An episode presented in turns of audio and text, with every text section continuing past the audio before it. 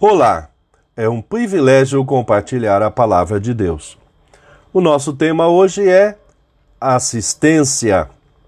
Em Lucas 8, 3, lemos: Joana, mulher de Cusa, que era alto funcionário do governo de Herodes, Susana e muitas outras mulheres que, com seus próprios recursos, ajudavam Jesus e os seus discípulos.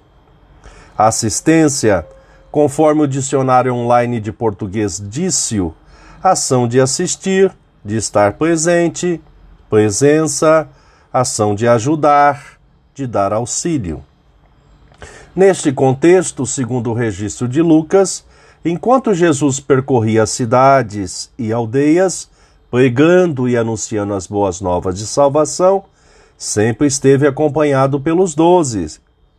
Ainda nesta comitiva, mulheres que haviam sido curadas e libertas de espíritos malignos.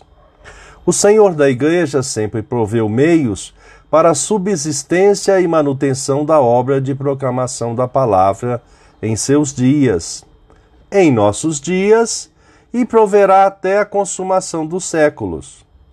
A vida missional desses que são chamados para que em tempo integral dedicar-se à pregação da palavra anunciar o evangelho de salvação em Cristo Jesus, muitas vezes experimentaram e ainda experimentarão lutas e dificuldades durante o desempenho da missão.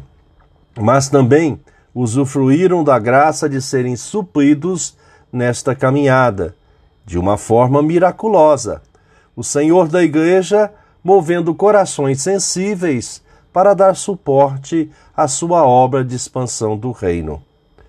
O Deus eterno, em sua multiforme graça, nos salvou em Cristo para proclamarmos e apontarmos o único caminho que reconcilia o pecador com ele, e também ter o privilégio de partilhar parte dos recursos auferidos para dar suporte aos enviados nesta missão.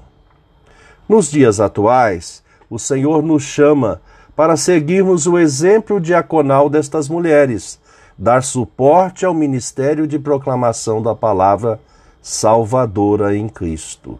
Pensamento para o dia: fomos abençoados para abençoar outros. Deus te abençoe.